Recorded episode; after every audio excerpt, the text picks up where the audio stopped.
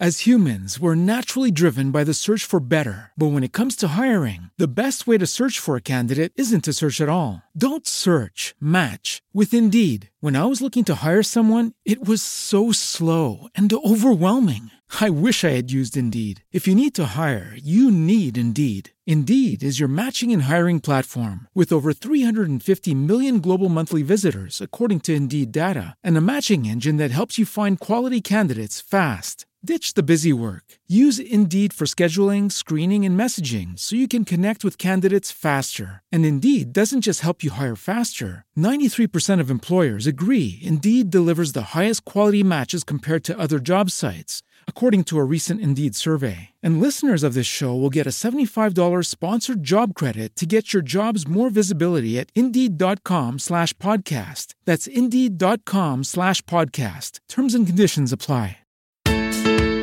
Visión Cero, el podcast para compartir conocimiento y reflexión sobre seguridad y salud en el trabajo. Bienvenidos y bienvenidas al podcast de Visión Cero, un espacio que hacemos un servidor Joaquín Ruiz y el compañero Salvador Carmona, con la colaboración del apoyo de PRL Innovación. Un espacio para que todos aprendamos y reflexionemos sobre la gestión de la seguridad y salud. Todo pasa y todo queda pero lo nuestro es pasar, pasar haciendo caminos, caminos sobre la mar. Nunca perseguí la gloria, ni dejar en la memoria de los hombres mi canción. Yo amo los mundos sutiles, ingrávidos y gentiles, como pompas de jabón. Con este bello poema de Antonio Machado, musicado por Joan Manuel Serrat, Caminante no hay camino, se hace camino al andar, queremos dar la bienvenida hoy a nuestra invitada. Sí, porque hoy hablaremos de caminos, de viajes, de la senda sinuosa que recorrió nuestra invitada hasta llegar a hacer las cosas de una forma diferente, una forma diferente en seguridad y salud. Mm. Hoy tenemos con nosotros a Ana Sanz, ex integrante del equipo de seguridad y salud de Acciona, que además ha recogido todo este viaje en un libro titulado El camino del liderazgo en seguridad y salud en el trabajo. Hola, ¿qué tal, Ana? Hola, ¿qué tal? ¿Qué pasa, Joaquín? ¿Qué tal, Salva? Bienvenida. Gracias. Oye, hoy, eh, como Paco Umbral, has venido a hablar de tu libro, ¿no? Pues sí, vamos, viene al pelo la, frase. La frase. Pues oye, pero antes una pregunta de rigor, siempre que hacemos. Eh, ¿Quién es Ana Sanz? Bueno, pues eh, la verdad que Ana Sanz eh, es muchas cosas. Ya casi voy a decir que ya no sé ni, ni quién soy, ¿no? En el, en el, camino que he ido recorriendo. Bueno, eh, yo comencé como arquitecto técnico, em, empecé también muy pronto a dedicarme a la parte de prevención de riesgos laborales, en la cual, bueno, pues ya al final he, recorrido eh, casi 20 años. Y, nada, eh, en un momento dado, que es cuando lo empiezo a explicar en el, en el libro, por circunstancias personales eh, me empiezo a fijar en otras cosas que, tienen que ver con, el autismo. Y, nada, a partir de ahí pues fui incorporando también ciertas cosas a, mi desarrollo profesional. Empecé a vincular, eh, a leer mucho, pues empiezas a vincular cosas de otras áreas de conocimiento. Y, bueno, yo creo que al final eh, estoy ahí, ¿no? En un totum revolutum, Ahora profesionalmente eh, trabajo en la Fundación Conectea y estoy más focalizada en el autismo, pero bueno, voy aproximando conocimientos de diferentes áreas, porque al final eh, lo creo que lo bueno que puedes hacer, si hay algo que te apasiona mucho en cualquier área, es ir vinculando cosas, ¿no? E ir transformando poco a poco tu mundo. Oye, Ana, dices en el libro que el camino hacia el liderazgo es una senda con curvas, con resaltos y desniveles, que no es ni un camino recto ni corto y que no hay atajos. ¿eh? ¿Nos podrías comentar o contar cómo empezó todo esto y en qué momento sabes que tienes que hacer una evolución? Bueno, pues a ver, em, como he dicho un poco antes al principio, ya adelantándome a, lo mejor a, esta cuestión, en un momento dado de mi vida, pues hace pues, más o menos ocho años, eh, a mi hija pequeña la diagnostican de trastorno del espectro del autismo. Y entonces eh, es ahí cuando ya empiezo a ver ciertas cosas mm, de diferentes eh, conocimientos, otros ámbitos, en el tema de la psicología, la pedagogía, la educación, Mm, incluso voy a decir también, bueno, pues diferentes estudios que se hacen en otras áreas relacionadas con la parte de, tecnología, eh, áreas de transformación digital. Eh, mezclas también, sobre todo, muchos aspectos de comunicación que tienen que ver con el marketing. Y, y a partir de ahí es cuando también profesionalmente eh, empiezo a incorporar ciertas cosas. ¿no? También tengo la suerte de contar en, todos los profesionales que en mi recorrido de prevención de riesgos laborales eh, me han acompañado, pues mm. siempre al final vas aprendiendo también muchas cosas de mucha gente. Y también, por ejemplo, eh, la apertura internacional eh, de la compañía en la que he estado trabajando hasta hace poco, pues también te, enriquece muchísimo. Y empiezas a ver cosas que pasan en otras partes del mundo y empiezas a ver y dices, bueno, pues aquí están haciendo esto de otra manera. Y, entonces todo empieza como a encajar, ¿no? Es como que las piezas empiezan a encajar y dices, pues, ¿y por qué no empezamos a plantear las cosas, a hacerlas de otra manera? Entonces, eh, este proyecto, inicialmente el proyecto de, liderazgo, que bueno, yo tomo también como referencia un poco en el, en el, libro, aunque bueno, en el libro voy un poco más allá, ¿no? Voy, voy hacia, hacia dar un modelo positivo a cualquier técnico de prevención para que lo pueda aplicar. ¿no? Pues eh, surge en finales de 2013 para mí, ¿no? cuando empiezo ya a madurar la, esta idea y luego ya de ahí, bueno, pues ya eh, se empieza a configurar un programa y posteriormente pues ya se empieza a, bueno, a desarrollarlo, a implantarlo. Eh, es verdad que hay que contar siempre con muchas alianzas, con mucha gente que esté detrás de, apoyando todo, ¿no? Porque claro, al final es un cambio que tú puedes proponer, pero mm, tiene también que tener alianzas por detrás, ¿no? Si no, cualquier proyecto, cualquier idea se cae, ¿no? Alguien puede tener una idea muy buena, pero si no hay gente detrás que la apoye y que crea también en esos principios un poco diferentes, pues eh, se puede caer, ¿no? Entonces, ¿cómo llegar esa senda? Pues al final es que cada persona en un momento dado tiene que darse cuenta de que tiene la necesidad de cambiar.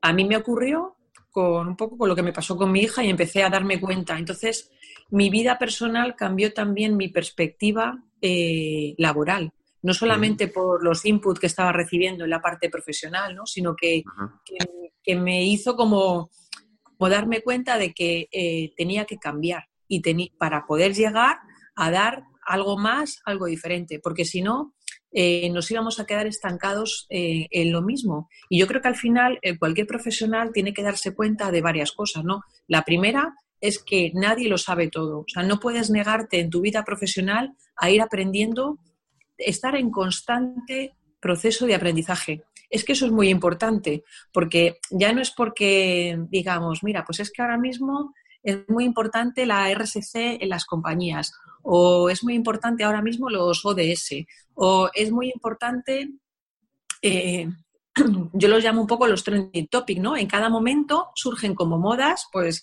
en un momento dado alguien empezó a hablar de liderazgo y se convirtió en una moda, ahora se habla de transformación cultural, de cultura preventiva, pero eso tuvo un inicio y en el momento en el que cualquier persona se va dando eh, cuenta de que tiene que cambiar, es cuando ya puede transformar eh, su parte profesional también. Yo creo que mm, el arranque del libro, por lo que te he escuchado, es porque a través de tu, de tu circunstancia personal, como tú dices, se une a tu experiencia y entiendes que puedes volcar esa necesidad de cambio eh, en un libro que recoja un poco tu experiencia, ¿no? Y cómo esas dos circunstancias hacen que nazca ese libro, ¿no? Em, claro, y que, y que nazca eh, lo que está basado el libro, ¿no? que es el, proyecto de, liderazgo que comencé. Entonces, yo ahora mismo, claro, volviendo hacia atrás, eh, pienso, ¿hubiera hecho esto si no me llega a pasar eso a mí eh, personalmente? Pues a lo mejor no tengo la necesidad de leer ni la voluntad, porque tienes, tiene que juntarse también la voluntad. O sea, si no quieres hacer algo, no lo haces. Independientemente de que sepas mucho o no lo haces en la misma grado de profundidad ni de, ni de intensidad. Entonces se me juntaron esas cosas, por así decirlo, y es cuando eh, yo empiezo a reflexionar y digo, joder, pues es que esto también tiene aplicabilidad en mi ámbito profesional y, creo que al final eh, ha ido saliendo, es un, eh, voy a decirlo, es un conjunto de, cosas que se han ido juntando, que han ido propiciando, ¿no? Y entonces es como que empiezas a ver, yo cambié, creo que mi mirada hacia las cosas que estábamos haciendo, en el enfoque de cómo hacíamos estas cosas. Y, y, al cambiar eso te das cuenta de, bueno, pues es que hay que ir uniendo cosas. O sea, yo no puedo hacer, por ejemplo, una campaña de, prevención de riesgos laborales si no eh, tengo en cuenta la comunicación, ni tampoco el estado emocional de las personas, ni cómo lo van a recibir. Y, y, claro, ese es el camino que tienes que recorrer, ¿no? Es más fácil recorrer un camino muchas veces si alguien te va diciendo, mira, cuando vayas a llegar aquí, eh, al girar esta, esta esquina, te vas a encontrar con tal obstáculo. Y entonces si alguien ya te va dando pistas de lo que va a pasar, es más fácil, ¿no? Eso es, eso es aprender, por así decirlo, de una manera eh, positiva, un aprendizaje sin error. Pero también es importante aprender de los errores, que eso también lo digo dentro de, en el libro, ¿no? Las lecciones aprendidas, que culturalmente en España no nos gusta mucho aprender del error, pero el error se produce. En vez de taparlo, el error hay que sacarlo, hay que despersonalizarlo eh, quitarle esa carga emocional o vincularlo a una persona y ver qué es lo que pasa para poder aprender, ¿no? Entonces, yo junté también varias cosas que creo que pasan en la, en la parte de prevención de riesgos laborales, que nos dedicamos a dar formación, pero esa formación no tiene impacto o la, o la mm, sensibilización no tienen impacto. Tenemos que ir hacia buscar modelos de aprendizaje. Y modelos de aprendizaje en adultos, pues claro, hago referencia también a un modelo que es bastante importante y significativo, que cuando yo estuve leyendo, eh, que es el modelo de David Cole, y bueno, tuve la oportunidad también, les escribí, oye, mirad, que voy a hacer un libro, quiero haceros una reseña, tal, no sé qué, y bueno, me facilitaron información. Eh, fue un poco que, me superó también. Dije, jolín, o sea, como muchas veces a lo mejor pides también referencias a personas que, que bueno, pues tienen cierta relevancia y, bueno, me contestó su, su, hija que trabaja con él y nada, me dieron también información, que también hay cosas que he volcado en el libro de lo que me dieron, para que alguien más, siempre en cualquier momento, pueda ampliar la información, ¿no? Porque en el libro realmente hay tantas cosas que yo pienso, digo, es que me ha salido un poquito denso, ¿eh? o sea, tiene una carga de conocimiento, pero son como pequeñas pinceladas, es decir, es como voy abriendo, voy abriendo como ramas, y luego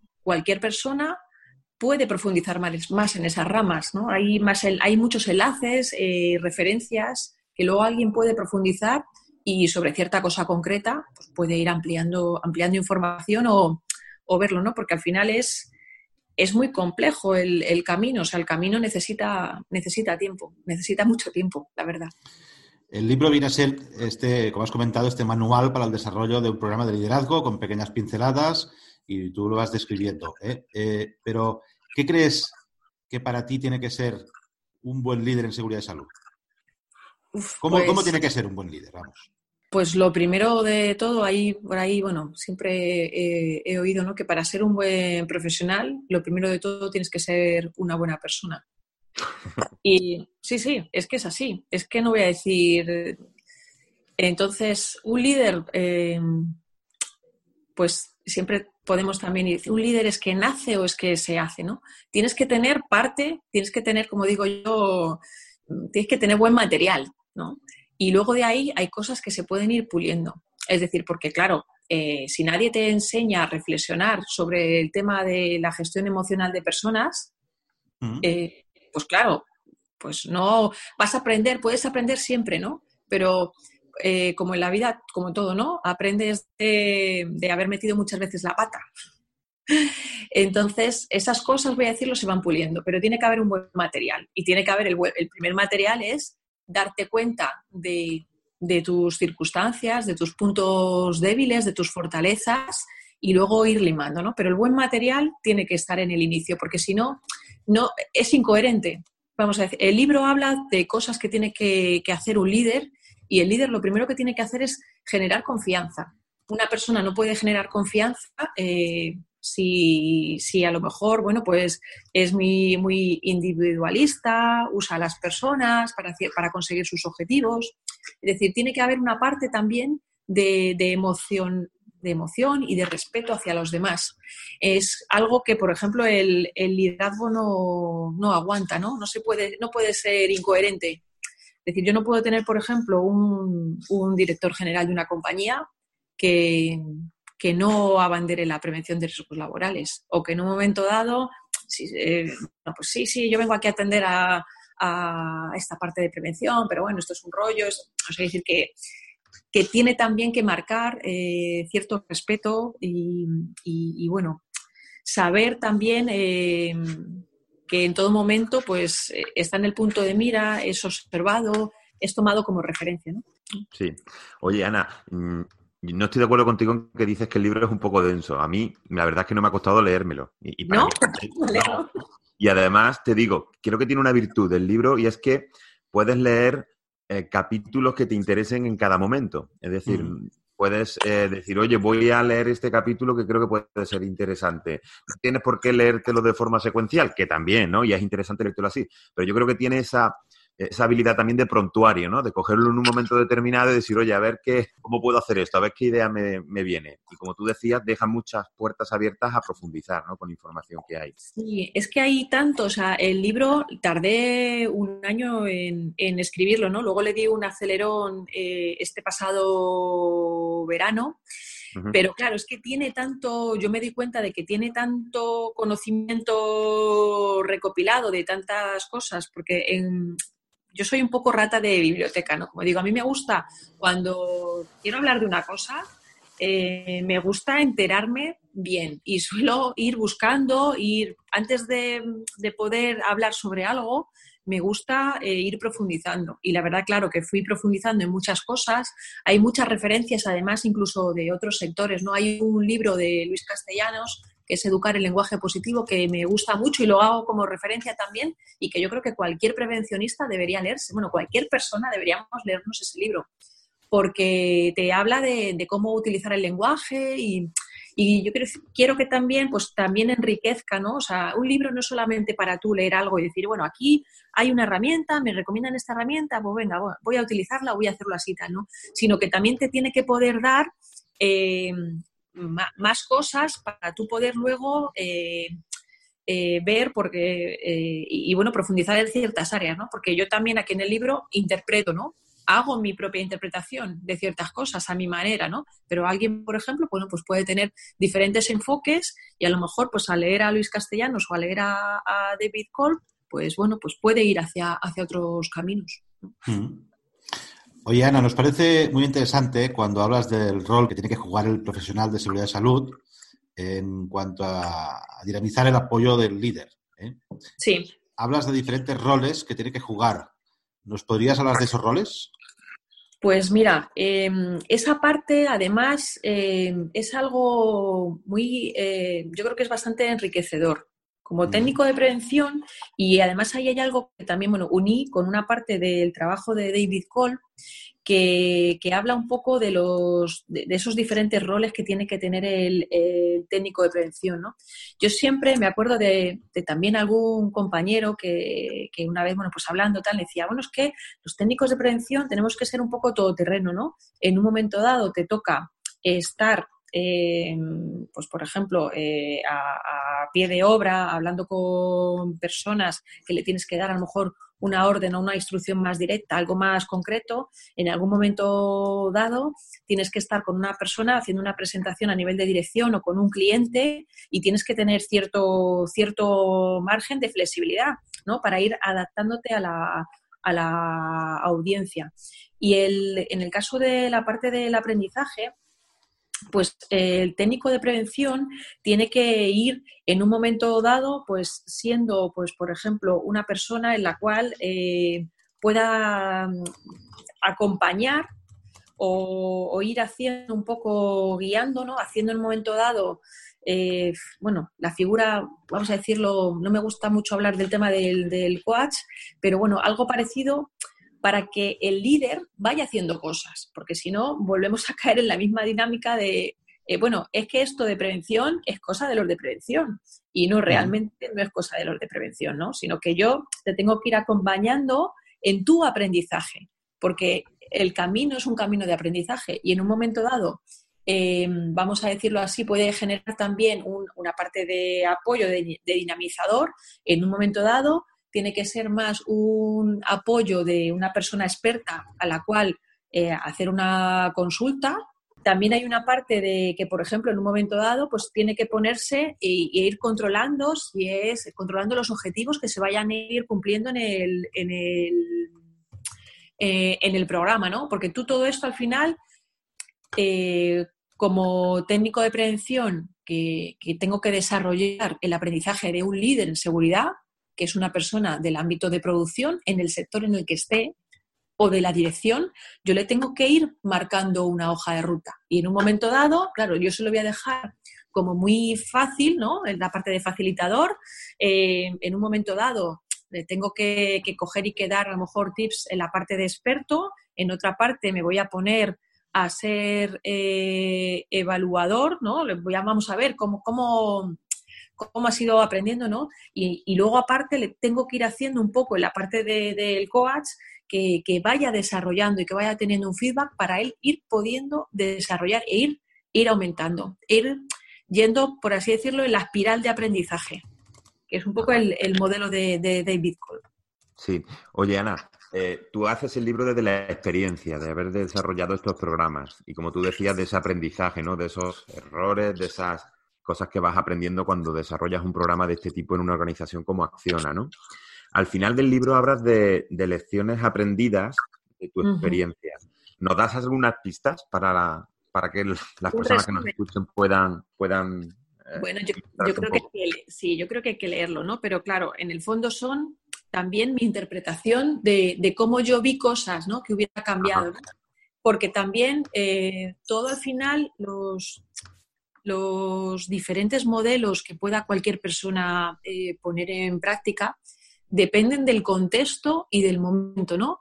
Entonces, claro, al final el libro es como, bueno, si yo lo hubiera hecho de otra manera, claro, si hubiera tenido este libro al inicio, pues claro, el, resultado hubiera sido muy diferente, ¿no? Entonces, el, libro yo lo escribo realmente para que luego eh, cualquier técnico, jolín, si yo como técnico quiero cambiar algo en mi organización, si yo tengo algo que alguien ya ha hecho, ha, recorrido ese camino, ¿no? Pues mi visión y mi, mi interpretación de lo que me pasó a mí puede pasarle, puede servirle de utilidad o no a otra persona, ¿no? Yo creo que hay cosas que sí, ¿no? En la parte de conocimiento, sí, ¿no? Y luego, eh, claro, es que los contextos son muy diferentes. En, cualquier empresa, pues no puedo comparar una empresa con otra, ¿no? Porque al final las personas son diferentes y lo que te puede pasar en un momento dado eh, con ciertas personas en una organización, en un contexto de un sector claro, no puedes compararlo. O sea, no puedes comparar, es como si yo comparo compañías en ciertos momentos de su desarrollo o, en ciertos países incluso, ¿no? Porque la, yo me daba cuenta también de la, diferente cultura de seguridad, eh, que son los diferentes niveles como de maduración que, digo, claro, es que pues mm, eh, en los contextos que hay, ¿no? En el contexto internacional no puedes comparar España con Australia. O no puedes comparar un proyecto que tiene muy poco dinero con un proyecto que tiene un gran presupuesto, porque claro, también los medios influyen, ¿no? Lo que pasa que yo aquí voy también a cosas que a lo mejor no tienen que ver con el contexto económico, ¿no? Sino con las personas. Que ese es un poco como yo creo que la, justificación que muchas veces también en el, en el ámbito de la seguridad no, es que como tenemos poca falta de medios y tal, nos hacen cosas. Bueno, pues es que aquí hay propuestas de cosas que no valen dinero.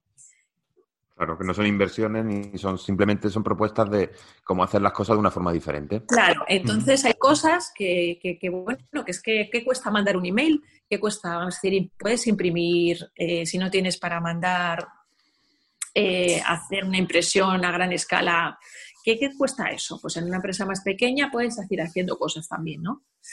Entonces, un poco las lecciones aprendidas al final, yo creo que, que, bueno, yo pongo aquí unas cuantas que para mí fueron significativas, pero que hablo de lo que yo hubiera hecho sobre ese camino recorrido.